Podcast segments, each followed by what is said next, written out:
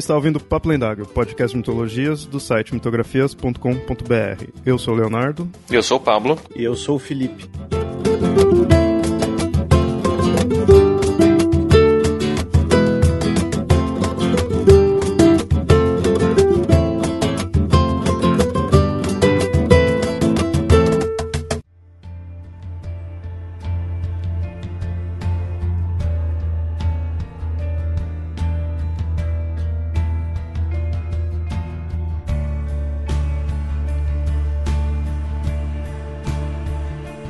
Anteriormente vimos diversos grupos terroristas que se mostram como muçulmanos.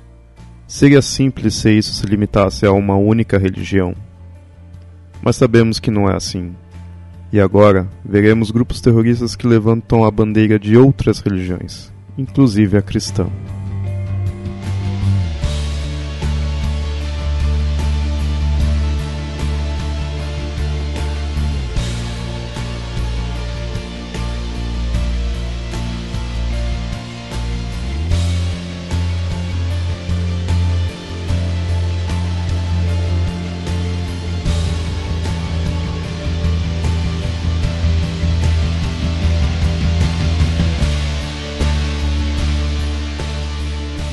A gente mostrou em geral que de fato a parte política na verdade está acima da parte religiosa, mesmo nesses do islâmicos, né? Mesmo esses do grupos muçulmanos. Quando você é, vê grupos que seriam considerados terroristas e cristãos, você vê mais um. Parece que a parte política tá mais óbvia. Talvez, eu imagino que por nós aqui também, nossa sociedade ser cristã, então o outro é diferente, você já junta tudo, né?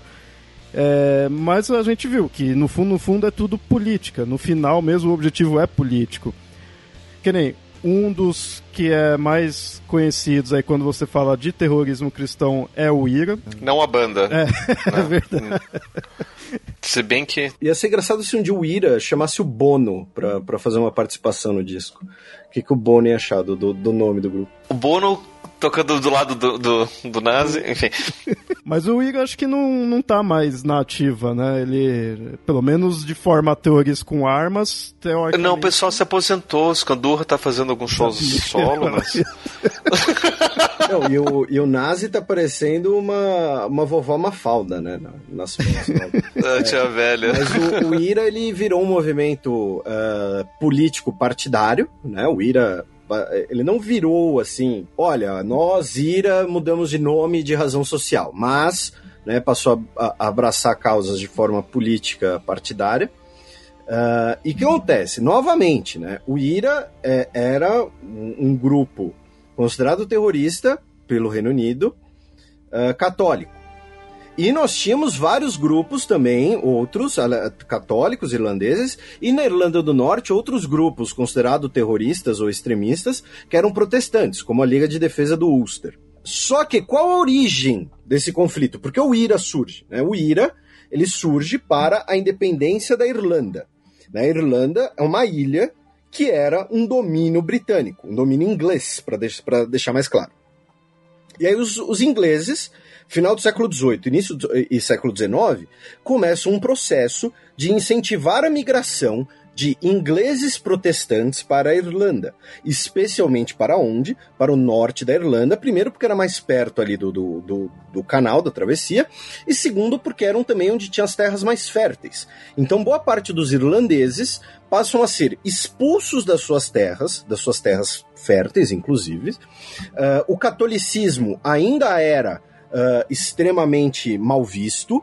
Né? Lembrando que o, até hoje o, o não pode ter rei católico na, na, no Reino Unido, tá? Se, se, se, for católico, não pode assumir a coroa, isso até hoje. Mas antes tinham. E quando eu digo antes, estou falando do século XIX, meados, início do século XX. Não estou falando 500 anos atrás, não. Tô falando só 100. E 100 é ontem, no, no ponto de vista da história.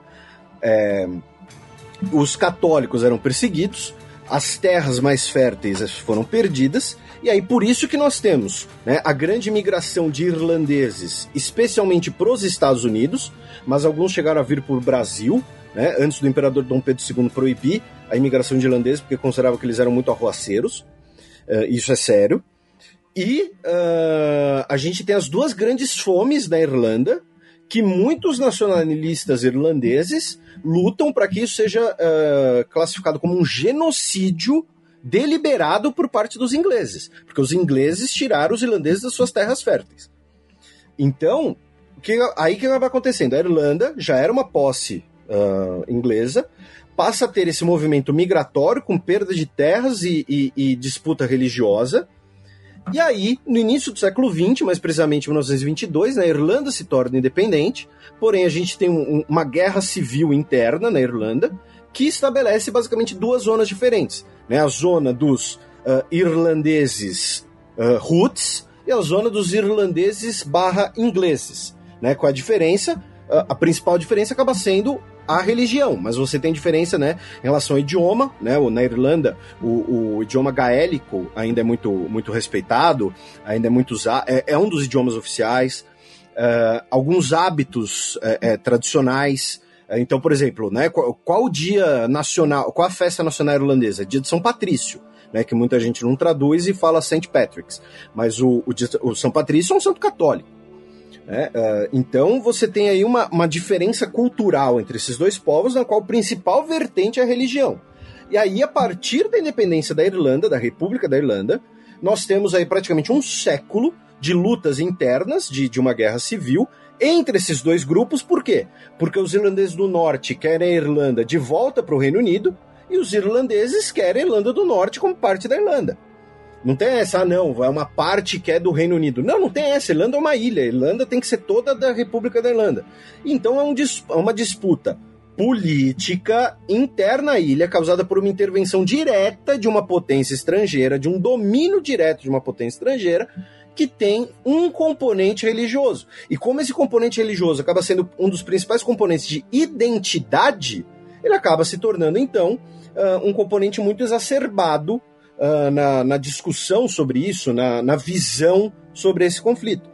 Mas a, a, a, luta na Irlanda era uma luta uh, política, é uma luta por, por território, pela identidade nacional daquela ilha. E um dos elementos é o elemento da religião que vem de fora. Um, um, um ingrediente bastante curioso sobre essa, essa, essa luta, né? Porque assim, Uh, a, Inglaterra foi um dos primeiros países protestantes do mundo, né? E o, os, o, especialmente Irlanda e Escócia, uh, eram países católicos ainda. E, e, hoje a Irlanda ainda é um país bastante católico e a Escócia hoje é quase 50-50. Mas por conta justamente da influência da penetração, né, da, da, da, da influência inglesa. E aí na Escócia, a gente teve alguns movimentos classificados como terroristas por uma independência escocesa, uh, por conta dessa questão religiosa, e a maior rivalidade do futebol escocês, uma das maiores rivalidades do mundo, tem esse, tem esse componente religioso, né? Que é o, é o clássico de Glasgow, né? Que é o, o Celtic, que é verde e branco, ou seja, tem o nome Celta, é o time dos escoceses católicos e de descendentes de irlandeses, irlandeses que muitas vezes fugiram da Irlanda para a Escócia nesse período do século XIX, e que são pró-independência da Escócia, pró-Irlanda, em contraste ao Rangers, que é o time ligado aos chamados unionistas, que são os escoceses barra ingleses, os escoceses britânicos, enfim, que são protestantes, que cantam God Save the Queen antes das partidas e usam a bandeira do Reino Unido, em vez das bandeiras de Irlanda e de Escócia. E essa rivalidade é uma rivalidade extremamente letal, né? não é apenas de, de, de arquibancada, né? E aí, só para temperar, antes da gente continuar, aí tem um outro time na Escócia, com o Aberdeen, que é um time laranja de uma cidade do interior escocês, que um dos, o principal canto da torcida deles é, pode falar palavrão, né? Já falei um monte mesmo. É fuck the Pope, fuck the Queen. Fuck the Blue, fuck the Green, we support Aberdeen. Tipo, foda-se o Papa, foda-se a Rainha, foda-se o Azul, foda-se o Verde, a gente é Aberdeen. Né? Por quê? Porque o, o, a, a, o futebol na Escócia ele polariza uh, uh, os, os protestantes pró-monarquia britânica contra os católicos a favor da independência. Então é, é essa, o, o, mas o componente religioso é, é, apenas mais um de uma longa história de dominação né, do projeto inglês de dominar toda, o, toda a extensão das ilhas britânicas. É, mais uma vez pondo questão do parte política né, à, à frente aí. E, bom, um outro grupo que a gente tem, na verdade, são várias milícias, é o chamado de Antibalaca, Esse, no caso, ocorreu na República Centro-Africana. E é interessante falar desse caso porque é algo cristão que se relaciona diretamente ao islamismo. Por causa que é, essa, esses grupos de milícias foram formados após o Michel Jotodia, não sei se seria assim que pronuncia, subir ao poder. E o Michel ele era o, ele foi o primeiro líder muçulmano do país. Ele era um líder de um grupo rebelde de maioria muçulmana, né, até esse grupo chamava Seleka, e essas milícias eram né, contrário a ele. Então aí você está vendo um embate cristão e muçulmano. Né? Sim, e, e, no caso africano isso é bastante comum. A gente, né, você citou a República Centro-Africana, isso também acontece um pouco no Mali, e uh, um dos principais né, uh, movimentos uh, terroristas na África é uh, de matriz cristã, né, que é o Exército de Resistência do Senhor, que atua principalmente em Uganda. O seu líder né, se tornou uma, uma referência na, nas internets, né, que é o CONI, é, alistava crianças para combater. O CONI, muito provavelmente, hoje ele está refugiado uh, no Sudão do Sul, que é um país cristão, e o Sudão do Sul se libertou do Sudão porque os cristãos do Sudão do Sul estavam sofrendo uma política de genocídio na mão dos islâmicos do Sudão, uh, e, e os, os, cristãos do Sudão do Sul uh, se articularam para se defender, né? ou seja, você teve ali a formação de, de, de milícias, de grupos armados, que, uh, para alguém que olhasse de fora, consideraria né, um, um grupo terrorista. E no caso, o Exército de Resistência do Senhor em Uganda, ele já chegou a ter milhares no, no, de integrantes no, no, pico da sua força, e eles são a favor de uma espécie assim de, de uh, uh, fundamentalismo cristão no, Estado, assim, de que os dez mandamentos devem ser a, a, lei, a, a positivação da lei. No caso africano, pelo, pelo convívio né, entre diversos grupos uh, pelo convívio forçado, melhor dizendo, entre diversos grupos extremamente diferentes dentro das mesmas fronteiras nacionais, uh, esse componente religioso em conflitos internos, conflitos étnicos, é muito comum, né? uh, infelizmente. Né? Porque você vai ter um, dois grupos que estão disputando o, o protagonismo dentro daquele Estado, e um grupo muçulmano, outro grupo cristão, e aí você eventualmente tem um embate entre eles. Então, no, no caso africano, né, tanto a, a milícias como a Antibalaca, como o Exército da Resistência do Senhor, são mais comuns do que a gente imagina. Óbvio que muitos deles são pequenos, não, não, não são assim que. Não, a palavra não é bem digno de nota, né? Mas assim, não, não são grupos com uma influência uh, muito extensa né? Mas são grupos presentes, grupos armados, e que já alguns já tiveram protagonismo, como o caso né, do Exército da Resistência do Senhor de Uganda. Mas chegam a nível de não serem apenas políticos em questão de causarem terror mesmo, assim, não é só um, uma questão de partidos ou coisa do tipo, eles vão lá, chega a ter força armada, chega a ter dano, né? É, você tem uma, uma um, um grupo local que muitas vezes controla uma parte do território, né, uma, uma operação de, de milícia mesmo. Um outro, que a gente, um outro que a gente tem aqui é a Guarda de Ferro. Aí no caso da África que a gente já vai para a Romênia. E no caso era um grupo ultra, considerado ultranacionalista, fascista e anticomunista. E também antissemita, do período de 1927.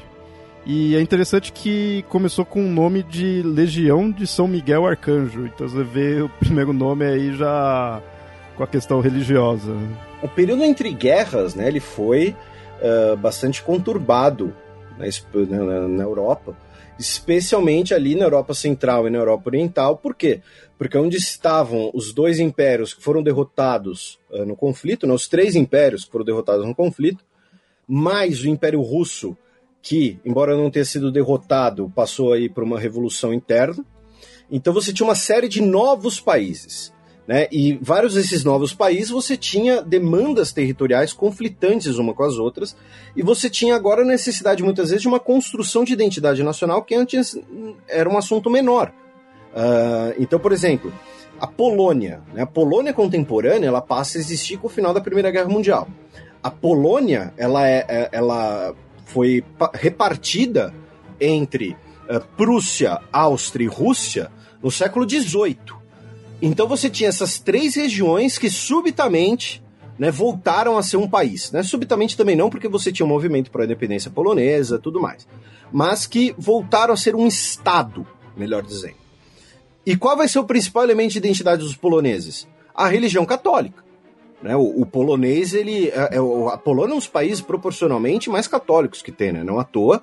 Né? O, o, o pen, antepenúltimo papa é, é, era polonês. Polônia teve papa antes que o Brasil. Né, o Brasil diz que é o maior país católico do mundo, mas isso é isso não é verdade uh, do ponto de vista proporcional. Uh, tenho minhas dúvidas se, já, se ainda é verdade do ponto de vista absoluto, e tenho minhas dúvidas se é, do, se é verdade do ponto de vista da prática. Né? No caso da Polônia, não. Uh, então você tem que criar o que, que é ser tchecoslovaco, o que, que. A Romênia já existia, mas a, a, a Romênia, a Bulgária são países que já existiam, mas que a Primeira Guerra Mundial tem uma grande influência na, na formação dessas nacionalidades. A Sérvia né, se expande e, e, e passa a ser o centro de poder da agora formada Iugoslávia. Então você tem a formação de nacionalidades na qual a religião vai fazer uma, vai ter uma parte muito importante. Né? O fascismo austríaco era muito ligado à identidade católica do, da Áustria. Né? A Áustria é um país extremamente católico até hoje. Uh, o fascismo romeno uh, também vai ser ligado, no caso, à ortodoxia. Uh, o fascismo húngaro vai ser ligado Uh, também ao catolicismo. Uh, então, e você tem às vezes alguns choques internos, o, o fascismo polonês depois, né? E todos esses países passam por momentos de autoritarismo né, que são esses fascismos que eu estou citando, diferentes partidos fascistas, que é um autoritarismo nacionalista e muitas vezes com o pé na religião. Por isso que é um erro historiográfico, um anacronismo, muita gente que diz que fascismo era uma ideologia de esquerda. Porque você pega o, fascismo italiano, uh, ele acaba sendo o, o mais. É, é, digamos assim, o mais abrangente de todos. Mas quando você olha o fascismo do Franco, que era um, é, o chamado fascismo clerical, né? Você olha os fascismos na Europa Central na, na década de 1930, são países em que a religião e o nacionalismo têm uma força muito grande. Sendo que quando a gente olha para esse mesmo período, como os movimentos de esquerda desse período estavam lidando com a religião? O Stalin estava implodindo a Igreja Ortodoxa. Uh, o, os revolucionários espanhóis estavam uh, uh, desenterrando corpos de, de, santos, de padres, para usar como tiro ao alvo. Caralho. Isso eu tô falando sério, podem pesquisar. Joga no Google depois, tipo, Múmia de Freira, Espanha, Guerra Civil. Uh, então, assim, o, o, pilar desses regimes fascistas muitas vezes era a religião, porque era um dos elementos de identidade nacional. Então, o, o, a Guarda de Ferro na Romênia, todos esses movimentos, eles acabam tendo um componente religioso muito forte, mas por uma questão novamente de identidade nacional, não por a, a, a 100% fé, digamos assim. Porque não, não, não, não tá escrito Romênia na Bíblia. Você pega a Bíblia não está escrito, olha, se você é romeno, você vai ser uh, uh, cristão ortodoxo. Não, não está escrito nada disso. Né? É uma forma de identidade nacional que acaba se tornando um nacionalismo exacerbado.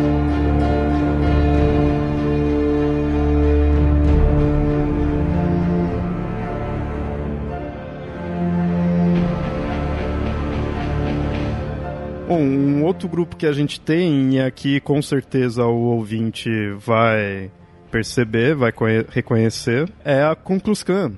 E aí talvez o ouvinte fique meio assim, fala, pô, mas peraí, isso daí não é terrorismo religioso, daí foi um grupo de racistas, talvez, de preconceituosos, mas a gente já viu aí durante todo o episódio que religião, na verdade, é um tempero que se põe aí nesses terrorismos, né?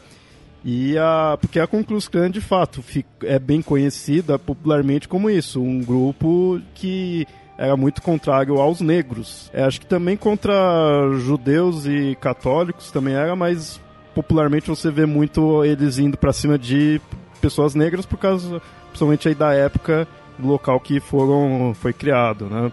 Foi criado por um grupo aí de seis pessoas em 24 de dezembro, em 1865. Foi assim, teve várias é, recriações do grupo, por assim dizer, durante o tempo. Se dissuadiu e retornou algumas vezes. É, essa questão do racismo que se põe é porque ele, é, claramente, ele prega a supremacia branca, né? Essa ideia. Então acaba se atacando os negros.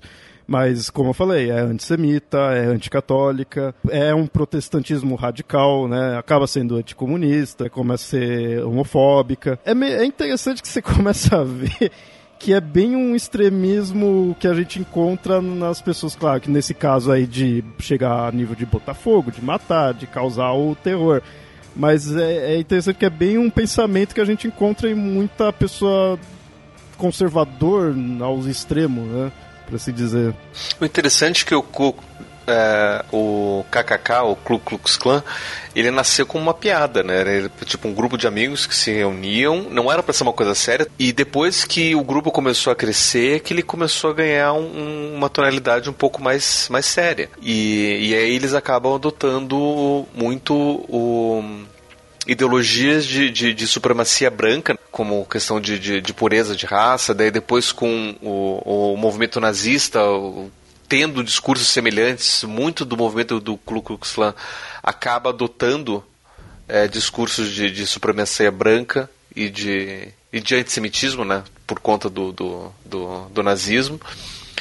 E, e aí as coisas começam a ficar muito bagunçadas, né? Mas originalmente era só um grupo de provavelmente pessoas racistas que queriam zoar com, com os negros, principalmente depois da, da, da, da, da guerra civil é, dos Estados Unidos, né, por conta do, da, da, da 14ª emenda que, que abole a, a escravidão, mas as coisas acabam ganhando ares um pouco mais sérios com o passar do tempo. Né? E principalmente com o discurso religioso embutido, porque eles usam muito do discurso religioso para poder justificar suas, suas, suas práticas. E é, essa questão do, do, do supremacismo branco no, nos Estados Unidos, que dura até hoje, essas milícias, uh, esses grupos armados, eles têm esse componente né, ultra-protestante que tem um ingrediente anticatólico. Por quê? Porque o católico é o estrangeiro, né? o católico é o italiano, o irlandês, que já chega no século XIX.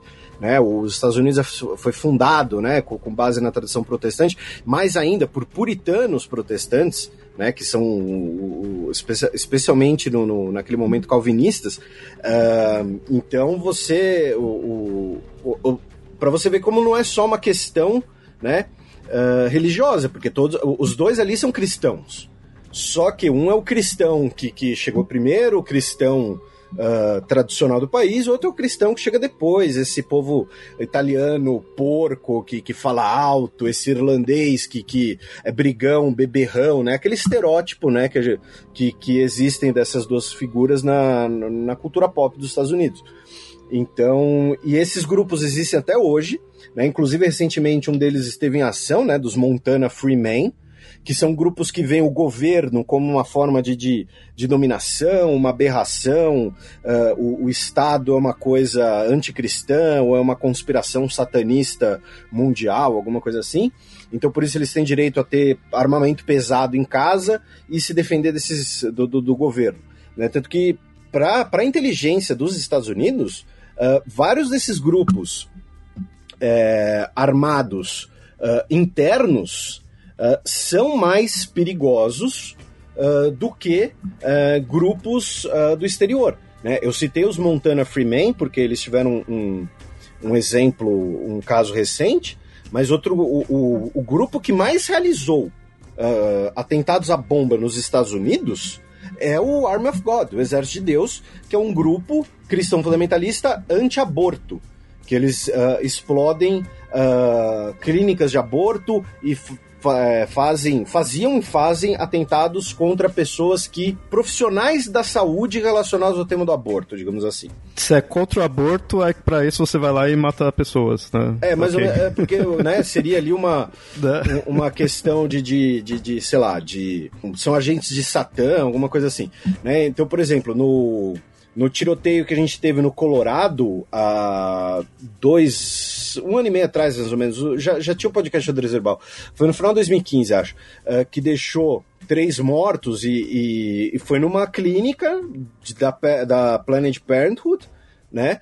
E foi motivado por o, o, uma luta anti-aborto e um cara que deixou várias mensagens dizendo que ele estava agindo em nome de Deus e do, do eh, elogiando o Arm of God e tal. Só que novamente são grupos que muitas vezes têm uma questão política que nesse caso é a, a luta anti-Estado, né, a luta uh, de ver o Estado nos Estados Unidos como uma, uma autoridade uh, imperial, que inclusive contrariaria os próprios uh, fundamentos da Revolução dos Estados Unidos, disfarça, com um componente religioso, não é nem disfarçado, né, com um componente religioso.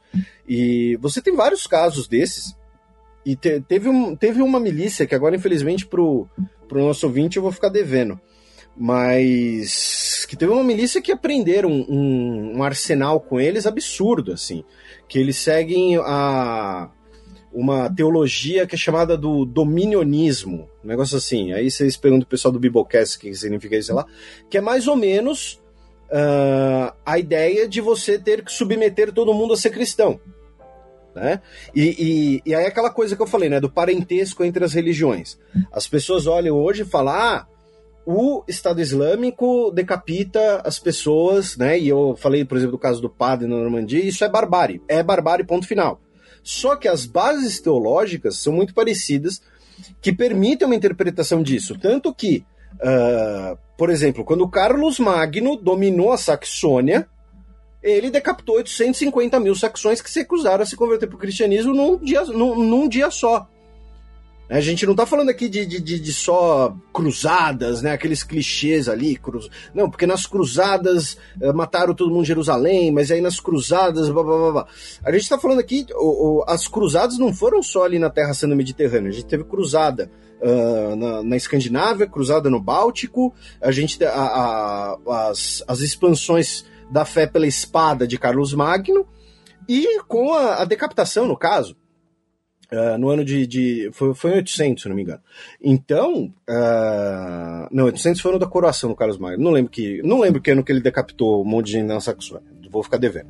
Mas. Uh, então são bases, às vezes, muito parecidas e você que, que dependendo da interpretação, dependendo das circunstâncias, permitem essa interpretação. E aí entra, né, novamente, as, as circunstâncias socioeconômicas e políticas. Um caso que eu queria trazer aqui é, não, não, seria de um grupo em si, mas de um atentado que ocorreu na Noruega, 22 de 7 de 2011. No caso, por que, que eu estou trazendo aqui? É, teve uma explosão de edifícios governamentais ali na capital, né, e aí teve tiroteio tudo, e inicialmente a mídia falou que era terrorismo muçulmano. Mas aí depois foi ver que o cara que fez tudo isso daí era de extrema direita e era fundamentalista cristão. Então eu queria só para fechar essa parte aí de, do terrorismo cristão, essa questão aí que ocorreu, falou que é muçulmano e depois foi ver, não era, né? Ele é um supremacista branco que antes de realizar os atos deixou um, um um manifesto contra a islamização da Europa. E uh, outro exemplo recente foi no Canadá, em que um cara entrou atirando numa mesquita e era por uh, um, um, supremacista branco, uh, inclusive ele era, da, ele era francófono, né, ali da, do Canadá francês e uh, né, como uma resistência, digamos assim, à invasão dos muçulmanos. A gente teve vários exemplos nos Estados Unidos uh, desse uh, terrorismo de uh, supremacia branca que tem um componente religioso. muitos ataques, por exemplo, a igrejas de negros, especialmente batistas, né, no, no, comunidades batistas no sul dos Estados Unidos, sendo atacados por supremacistas brancos normalmente uh, de, de outras orientações.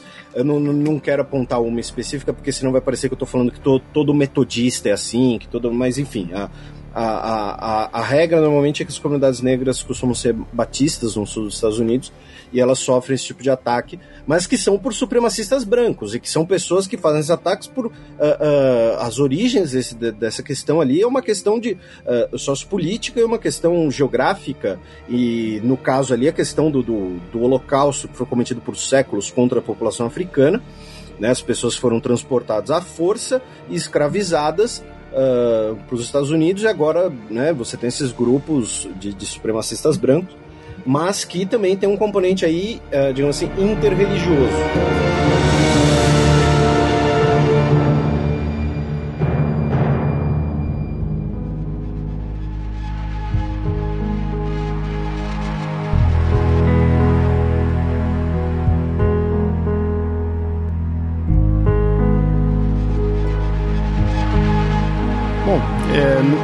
Foram um cristão que a gente falou, e então até agora aí o, o ateu deve estar tá apontando o dedo aí falando, viu, religião só traz desgraça. Mas a gente também tem atentados aí que foram, é, de certa forma, você quando analisa você percebe que foram contra conceitos de religião, contra a religião em si, que muitos dos casos aconteceu em países nórdicos, tacaram fogo em igrejas, né, em templos. Acho que a maioria, se não todos, foi tudo igreja, por causa que acho que é o que mais encontrava ali, né, no local. E aí você vê que é uma questão de ser anticlerical, né? Então vocês ateus também fazem merda. Né? É, não, o, o, o próprio uh, o Breivik, né, da, da, da Noruega em 2011, ele era um supremacista branco anti-islã, mas ele não era um, um religioso cristão fervoroso, digamos assim. O caráter religioso dele Uh, é bastante debatido ainda. E, e aí o que acontece? Uh, você tem alguns eventos né, que são uh, ligados à anti-religião, né, o anticristianismo principalmente, mas que são como eu posso dizer, muitas vezes, né, no, no, caso dos países nórdicos que você citou, tem, tem, um, tem a questão de ver o cristianismo, no caso, como uma uh, coisa estrangeira que está destruindo a identidade local. Né? Então, a, aí aqueles, a parte dos movimentos uh, neopagãos né? No, no, na Península Nórdica acabam encaixando um pouco nisso. Então, é, é um uh, uma, um, um ato antirreligioso mas uh, visto da forma de que aquela religião específica uh, ela é um elemento alienígena, ela é um elemento estrangeiro que está destruindo a identidade nacional, blá blá blá blá blá blá blá blá blá. E aí, agora que acabei citando questão de ateísmo, fico pensando no socialismo que a gente teve, né, da União Soviética e tudo, porque essas daí, eu sempre quando pessoa vai, muitas vezes vão criticar, mostrar ali era um estado ateu e aí estava indo para cima das igrejas, né, e oprimindo as religiões, os religiosos. E aí isso daí para pessoas assim, eles não teriam, não veriam isso como um terrorismo, já que está oprimindo, está indo para cima, só que com a bandeira do ateísmo, digamos assim. Né? Novamente, né? Aí você tem uma anti-religião, né? Não, não, eu não sei se chega a ser um terrorismo ateu, né? Mas você tem uma antirreligião, especialmente por quê? Porque no caso, né, você falou, por exemplo, da, da União Soviética, né, um, um dos alicerces do czarismo era a Igreja Ortodoxa. A Igreja Ortodoxa ela tinha um poder muito grande na Rússia, um poder econômico, um poder político, um poder temporal. Então, o combate a, a essa influência temporal da Igreja né, um pensamento antirreligioso, anticlerical, assim como a gente teve, por exemplo, na França revolucionária. Né? Então, assim, o, o alguns, é, é, vários padres na França revolucionária foram executados porque não porque eram padres ou porque eram cristãos, mas porque se recusaram a uh, jurar lealdade ao Estado francês acima da igreja e se tornarem funcionários públicos. Então não, não, chega. É, não, é sério. A, a Revolução Francesa transformou os, os, os clérigos em funcionários públicos uh, ah, para diminuir a, a, justamente a, a influência do, do, da igreja, da igreja como instituição. Não, não é uma questão de fé, é uma questão né, aqui de instituição. Eu não sei se dá para colocar anti-religião no mesmo patamar de ateísmo, até porque, repito, né, sim, na, sim na pós-revolução francesa, você continua a ter uh, padres, continua a ter missas e tudo mais. Você só mudou ali a lógica de poder. Claro que uh, tem gente ateia, antirreligiosa e violenta. Até porque é meio contrassenso, né? Ateus se reunirem para explodir igrejas sei lá, olha, vamos explodir aqui porque Deus não existe, sabe? É, é, é, é o Nietzsche bomba. não sei. Deus está morto, então vamos matar vocês também. Então aquela história de, de vamos matar o último nobre, na, na, enforcar o último nobre nas tripas do último padre, é, era tudo conversa, é, o, né? Então, mas a, isso daí já é do, dos... Já, já, é um lema anarquista, né? É uma, é uma frase que é uh, supostamente do Voltaire, e o Voltaire é um bom exemplo disso, né? O Voltaire, ele, ele acreditava em Deus, mas ele era anti-religião. Ele dizia que religião era, era basicamente esquema de pirâmide, né? não, não é extorsão o termo que eu quero pensar, mas ele declarava que religião era. Marketing multinível? estelionato. Estelionato, porque o, o, o, o cara ele não tem como garantir que se você doar pra igreja, você vai pro céu. Mas você tá doando pra igreja em troca de ir pro céu. Só que ele não tem como garantir aquilo. Então é estelionato. Mas o. É, essa frase diz que é do Voltaire, mas na verdade é anterior ao Voltaire e não se sabe direito o autor. Depois ela vai ser apropriada pelos anarquistas, mas é aí que tem uma, um, um, tem uma, uma conotação, ao meu ver, bastante institucional. Mas, claro, também vai ter a, a, a, perseguição física, especialmente na Guerra Civil Espanhola que eu mencionei. Na Guerra Civil Espanhola, sim, a gente vai ter alguns grupos anarquistas socialistas que vão destruir igrejas, uh, perseguir membros do clero. Uh, e quando eu digo perseguir, pode ser desde espancamento até morte. mas no caso da Revolução Francesa, a gente teve muitos padres mortos, teve confisco de propriedade da igreja, teve o, o fim da consideração da autoridade papal, instituição do casamento civil uh, como substituição ao casamento religioso, um monte de coisa. Eu não estou falando que a Revolução Francesa foi brother da Igreja Católica. Só que eu não sei se dá para colocar ali como um, um, um terrorismo uh, ateu, porque a Revolução Francesa ela não foi ateia, né? Ela foi uh, racional, né? Razão com R maiúsculo, no sentido de colocar, inclusive a religião, abaixo da sociedade humana. Então você podia continuar sendo padre, só que agora você era mais secularista e você devia sua lealdade. Um terrorista Oi? secularista, talvez, que é a ideia de. É, talvez, talvez, não, não, não sei. Eu, né, e, e, e o ter, né, né, falando terrorismo, né, não consigo lembrar né, que na, na Revolução Francesa a gente tem justamente né, o período do terror do Robespierre, que era basicamente, né, olha, eu acho que a melhor calda de chocolate do é, a melhor calda do mundo é de chocolate. Aí eu viro e falo, não, é de caramelo, ah, então você vai pra guilhotina. né, todo mundo era inimigo da revolução. Inclusive o próprio inventor da guilhotina falou, cara, você tá usando a guilhotina no dia errado, não era pra, pra matar tanta gente assim. Ah, é? Não gostou? Então você também vai, vai pra guilhotina. Exatamente. E é. aí o Robespierre foi morto também novamente, né, o, o pensamento antirreligioso, ele muitas vezes ele tem uma base, é, uma origem de disputa de poder, uma disputa social do que uma questão teológica ou moral superior. Uh, e aí você acaba colocando, né? até porque lembremos, né? quando a gente pensa no caso da Revolução Francesa ou na, na, Revolução Russa, repito, eram sociedades em que as instituições religiosas elas tinham um poder temporal muito grande. Então não era, olha, a gente vai destruir Deus. O tanto que o primeiro estado ateu, o primeiro estado que se declara ateu, Uh, não é a União Soviética, é a Albânia, em 1968 apenas, né, com Enver Rocha. Que, e lembrando, assim, o Enver Rocha ele não é parâmetro de porra nenhuma, porque ele disse que o Stalin era um cara meio mo molenga. Então, assim, quando você diz que o Stalin é um cara meio molenga, é porque você é meio. Sabe, você, você precisa ir no psiquiatra. então, com todo respeito aí a, aos descendentes do, do Enver Rocha. Mas. Uh, então, assim, o primeiro Estado ateu vem só em 68, então não chega a ser uma militância até, é mais um anticlericalismo por conta da parte política. Peraí, então se a União Soviética não era ateia, elas, ele professava algum. Não, a, a, ou era laica só? Ou o que, como é que funcionava? Então, o que, que acontece? Na, na União Soviética, você podia fazer cultos, desde que em privado. É, e, e, claro, isso depende do período, né? Uh, a história da União Soviética ela não é homogênea. Uh, você podia fazer cultos em privado, você tinha direito à fé na sua esfera privada, porém você não podia exibir publicamente, você não tinha uh, exibições públicas de fé. Né? Você não podia andar na rua em Moscou com um crucifixo pendurado na, na, no, no, seu pescoço à mostra, por exemplo.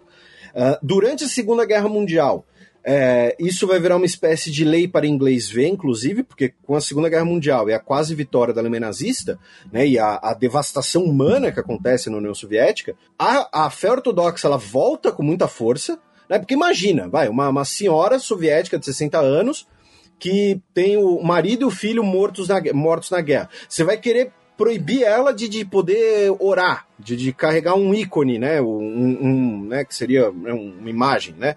Uma adaptação aí, né? Um ícone é uma coisa tipicamente ortodoxa.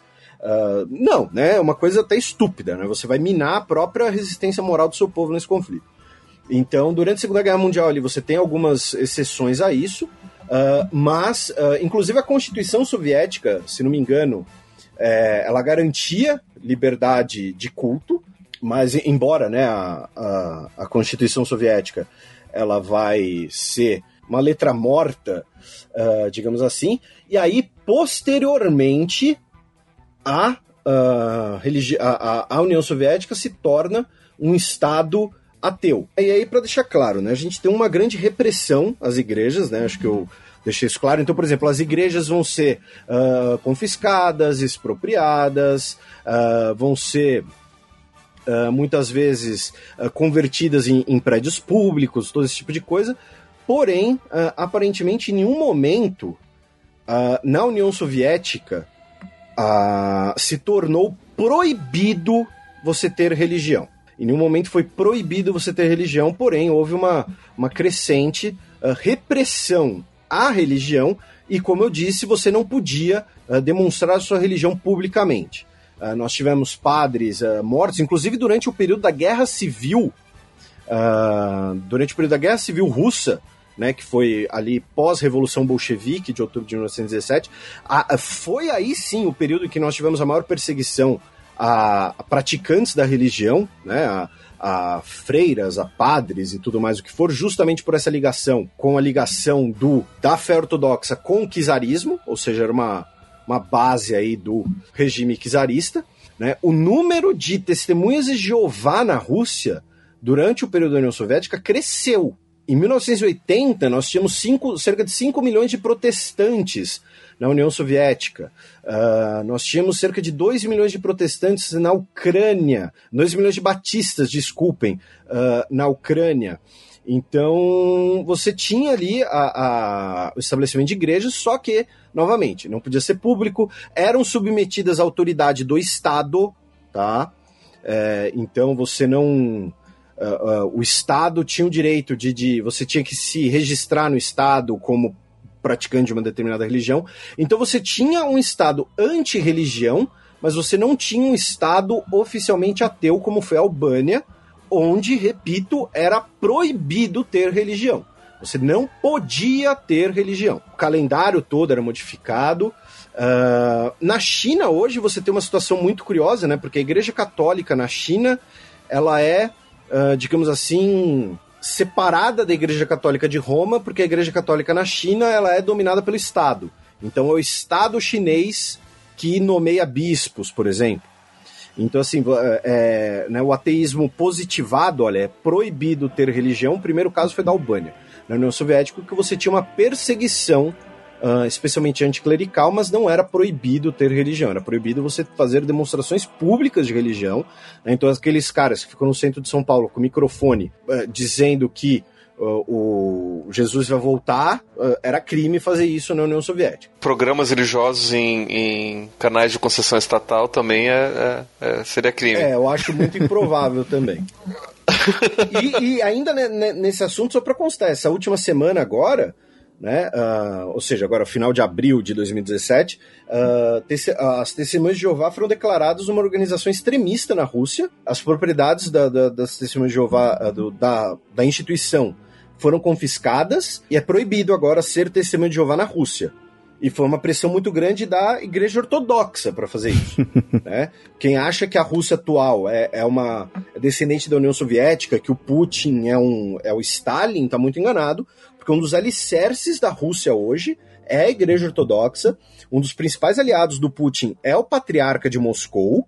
E é uma coisa que não acontecia na União Soviética, tá? A União Soviética tem até uma história engraçada com relação a isso. Eu estava vendo um documentário do James Randi, onde ele contava que, que enfim, ele estava pesquisando é, práticas alternativas de medicina e, e, e charlatanismos, e ele acabou indo para a União Soviética, parece que, aliás, a União Soviética não, desculpa, para a Rússia, porque lá parece que essas práticas alternativas são muito fortes. É, inclusive, um dos grandes charlatãos que ele, que ele tenta derrubar veio lá da Rússia, que é o Yuri Geller, né? E, e, e, parece que o discurso que eles jogam é que, como a, o, o, socialismo defendido pela União Soviética era para ser uma política com base científica, e como não deu certo, eles acabaram meio que desacreditando na ciência como um todo. E aí qualquer outra prática alternativa, não científica, até mesmo religiosa, eles acabavam adotando porque, como a política científica não deu certo, então ciência né, não vai dar certo mesmo. Então vamos abraçar tudo que aparece aqui, leitura de, de, de, de cristais e, e mediunidades aleatórias, assim. Não sei se é verdade. Eu tô, eu tô, eu tô, eu, eu, eu tô apostando no documentário que, se não me engano, se chama uhum, O Mentiroso o Verdadeiro. Mentiroso não, o Mentiroso Honesto. Tá ligado. então, né, vai que ele tá mentindo, não sei. Mas é uma história divertida essa da, da, da Rússia.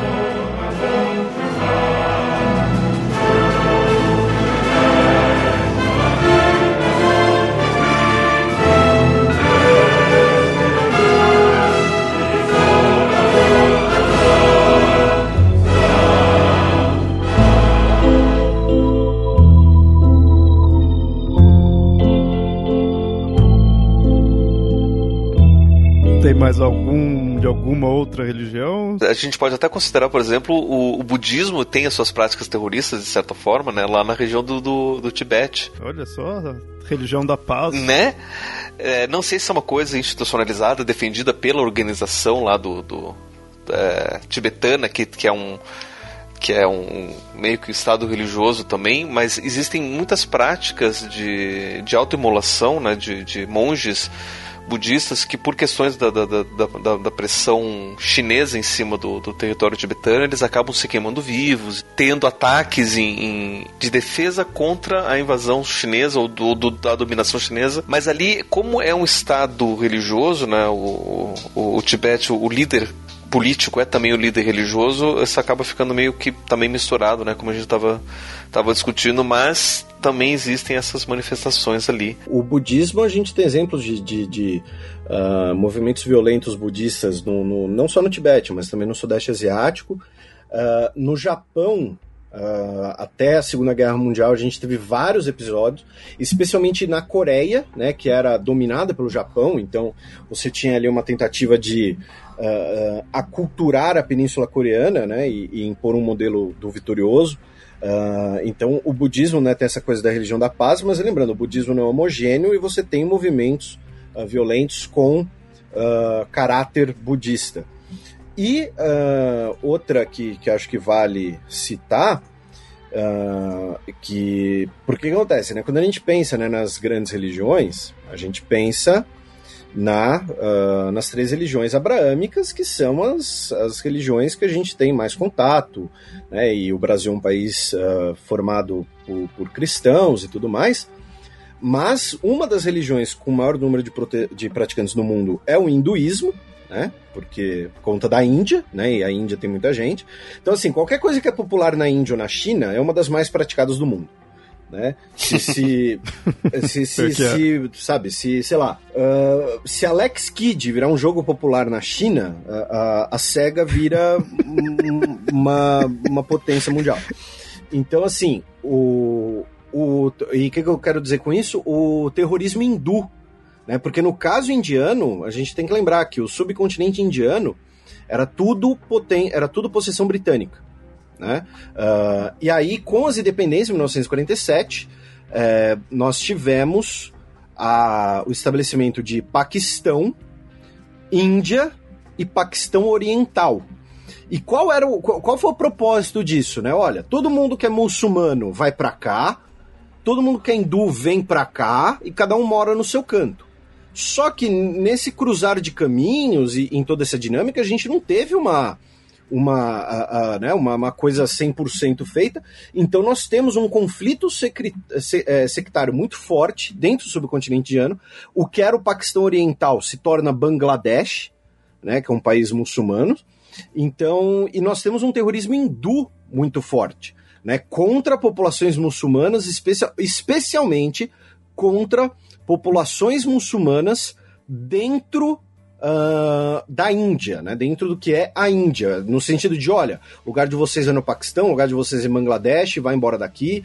Uh, então nós temos um componente religioso é, muito, o, o, um terrorismo hindu muito forte e um componente religioso muito forte uh, nas lutas ali no subcontinente indiano. Lembrando que Índia e Paquistão travaram três guerras né, entre si, Uh, tem relações extremamente tensas até hoje é um, um, né, um, uma relação tensa entre dois países que possuem armamento nuclear. Além disso, eles disputam a região da Caxemira, que também é disputada por um outro país que também tem armas nucleares, chamado China. Então, assim, é, a, a questão do, do, do terrorismo hindu ela é bastante, bastante simbólica dessas tensões. Para quem né, quiser uma referência, porque parece uma coisa quase de outro mundo, né? Quando você fala para alguém no Brasil, ah, terrorismo hindu. Né? Que porra é essa? Uh, se vocês assistirem o, o, Quem Quer Ser um Milionário, né, o Dog Milionaire, uh, a mãe. O, o, não lembro agora se é a mãe, mas, e não é spoiler porque é no começo do filme, tá? Mas um uma pessoa próxima do menino protagonista é morta por uh, muçulmanos durante uma, uma briga generalizada, digamos assim, entre muçulmanos e hindus. Então, é, é outro registro, porque assim, embora seja um assunto que uh, a gente não, não seja muito familiar, e eu mesmo, assim, só conheço o básico sobre hinduísmo e, e o papel do hinduísmo na identidade nacional chinesa, estamos falando aqui né, de mais de um bilhão de praticantes do hinduísmo. Né? Então, assim, é muita gente. Embora não, passe, não faça parte da nossa realidade, da nossa discussão, repito, qualquer coisa que é popular na Índia ou na Índia, na, na Índia ou na China, tem muita gente praticando. Bom, Pablo, você tem algo a falar, alguma finalização aí para esse episódio? Rendeu bastante. Eu, eu, só acho interessante a gente começar a, a, pensar um pouco, né? Porque são muito do que a gente falou aqui tem a ver com denominações modernas, né? De, de, de estados e nacionalismos, extremismos e fundamentalismos que vão surgir lá no século XIX, vão ganhar força no século XX, né? Mas as disputas religiosas elas sempre aconteceram, né? Se a gente voltar na história, o próprio cristianismo ele vai surgir lá no primeiro século por conta de uma perseguição religiosa feita pelos imperadores romanos a essa seita judaica. Né? Então, é, perseguição religiosa e, e, e, ataques com motivação religiosa sempre vão, sempre vão acontecer. Mas uma, uma coisa até que eu estava pesquisando é, de um tempo para cá é justamente que a religião ela vai ser muito forte socialmente falando como uma forma de é, fortalecimento de uma identidade de grupo. Né? É, não só para a gente poder identificar as práticas e costumes do nosso grupo e dos outros grupos, mas também para a gente poder, para o grupo em si, né, para o membro do grupo poder se fortalecer é, enquanto uma determinada é, é, identidade. O próprio cristianismo vai surgir é, no meio de, de perseguições principalmente entre grupos perseguidos, entre escravos e ex-escravos e fugitivos, porque o cristianismo acaba, acabava tendo esse discurso de vamos aceitar todo mundo e, e vamos abraçar todo mundo e todo mundo que que quiser vai ser salvo, né? enquanto você tinha outras religiões que eram mais exclusivas, né? por exemplo, o judaísmo uma religião que se você ou nasce judeu, se você não nascia judeu você não era salvo, né? E, e, os paganismos também muitas vezes eram muito elitistas, principalmente o, o, o paganismo romano era, era muito voltado para para as elites e para o fortalecimento das, das, das famílias patrícias. É, e o, o catolicismo, ele, o catolicismo não, desculpa, o, o cristianismo ele vai surgir enquanto uma, uma, uma, identidade desses oprimidos que depois vai ganhando força e daí você vai ter ataques e, e, e perseguições, né? E o quanto que isso hoje faz sentido, né? Ou seja, de, de, de grupos que na verdade existem, possuem agendas variadas que na verdade acabam tendo uma identificação religiosa, mas que no fundo a religião acaba sendo só um tempero, né? Como a gente tem mostrado aqui no, na conversa toda. Eu acho que nenhum desses exemplos que a gente deu aqui é de uma de uma de, de, de um grupo terrorista vai ser um grupo onde a religião é a principal agenda né? ou seja, de, de motivação do tipo, ah não, eu preciso defender a minha religião contra a sua religião, então né, a minha religião é a mais verdadeira, logo vamos atacar a sua religião.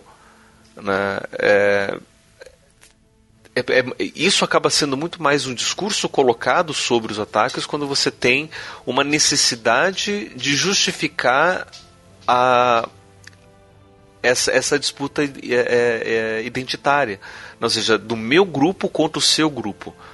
Né? Então, o que, que, o que, que diferencia o meu grupo do seu grupo, se não a religião?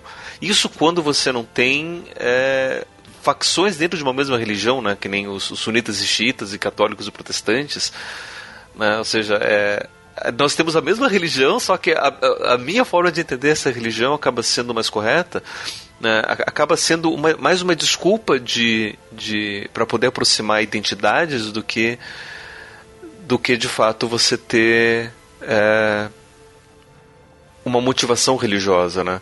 Eu, eu não ia achar nem um pouco estranho, por exemplo, se a gente começasse a ter, em vez de terrorismos religiosos, terrorismos futebolísticos, com a mesma, com a mesma força. né, a gente pegar os hooligans lá ingleses, por exemplo, que a gente não, não, não deixa de ser uma forma de, de, de terrorismo ideológico, e isso acaba ganhando força. Mas se a gente vai ter, por exemplo, aqui no Brasil, sei lá, um grupo de corintianos querendo destruir o, um estádio do, do, do Palmeiras, muito provavelmente não vai ser por conta do futebol, né? Mas vai ser por conta de disputas políticas mesmo, disputas sociais, né? Vai ser um grupo de, de, de, de torcedores, que, aliás, um grupo de pessoas que vão se identificar com o time, mas que eles vão ter, na verdade, uma outra agenda por trás, né? Então, para mim, acaba sendo muito é, arriscado e perigoso a gente é, continuar propagando o discurso de que o que motiva o ataque é a religião. Então a gente vê, por exemplo, ah, porque teve um ataque de, é, de, de um atentado terrorista de um grupo muçulmano lá na, na, na Europa. Tá, mas não foi a religião que motivou o ataque. Né? Você teve outras motivações políticas, geopolíticas, econômicas, sociais, e você teve uma identidade religiosa que estava junto, temperando tudo isso. Né? Porque, de certa forma, né, até aquela, aquela, aquela pergunta que eu fiz sobre o, o, o Oriente Médio, ela pode ser, ser, ser, invertida nesse sentido. Né? Se a gente elimina o, o componente religioso, potencialmente os combates e os atentados ainda vão continuar acontecendo. Né? Por N outros motivos, mas aí você vai ter uma identificação diferente que não vai ser a religião. A gente usa a religião como identidade por uma questão histórica, porque historicamente é assim que a gente tem se identificado enquanto grupos né, enquanto o meu grupo e o grupo do outro.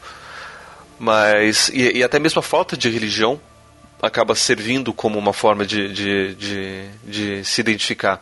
Né? E aí me lembra um episódio do South Park, não sei se vocês já viram aquele chamado Go Goth Go. O, o que chama atenção é que o Cartman ele quer comprar o novo Nintendo Wii que está sendo lançado, só que ele não quer esperar as duas semanas até o lançamento. Então ele se congela para ser descongelado no dia do lançamento para poder comprar o, o jogo Nintendo Wii, só que daí ele se congela demais e ele vai acordar no futuro, onde o mundo é ateu. ateu. Só que você tem três grupos de ateus diferentes que estão lutando para ver qual é o verdadeiro ateísmo. Ou seja, é, é, esses combates eles sempre vão acontecer, independente de qual que vai ser a identificação que a gente usa. Eu particularmente me sinto incomodado em tratar os atentados terroristas como terrorismo religioso, porque a religião não vai ser essa, essa esse motivador. Né, o componente político vai ser muito mais forte. Por mais que a perseguição religiosa seja um dos motivadores dos conflitos políticos, né, mas é, para mim o, o, componente é, do, do, o tempero principal do terrorismo é sempre o político e o, o a religião acaba sendo mais uma, uma identificação dos grupos que estão que estão combatendo, né? Mas enfim, é só uma, uma, uma questão minha que eu, eu, eu ainda me sinto incomodado com, com, com, esse, com, esse, com, esse, com esse termo. Entendo, concordo, concordo bastante. E, bom, é, Felipe, queria agradecer aí por você ter aceito o convite aí. Que aula você deu. Falou bastante, mas valeu muito a pena. E então eu queria agora que você fizesse suas considerações finais, seu jabá, pode ficar à vontade. Apenas é, eu que agradeço o convite, inclusive, né? Eu, uh, eu tenho um problema que eu sou meio. Eu deixo muitas vezes acumular mensagem, e-mail, então demoro para responder, então demorou para sair essa, essa gravação, inclusive. É, eu que agradeço o convite aqui, agradeço uh, você e o, e o, Pablo, e agradeço os ouvintes pela paciência em me aturar, porque eu falo muito. Uh, e uh, apenas, né, para quem tivesse interessado, para quem se interessa por política internacional, para quem se interessa por história, acompanha lá o Xadrez Herbal e o Nerdologia. E é isso. Foi, foi bastante legal a gravação. Espero que todo mundo tenha gostado. E estou ao dispor para próximas vezes. Uh, espero demorar menos tempo para ficar respondendo as mensagens. Não, que isso, deu tudo certo. Não se preocupa que tem gente que está demorando ainda mais para responder as mensagens. Sim, sim, né? sim, sim.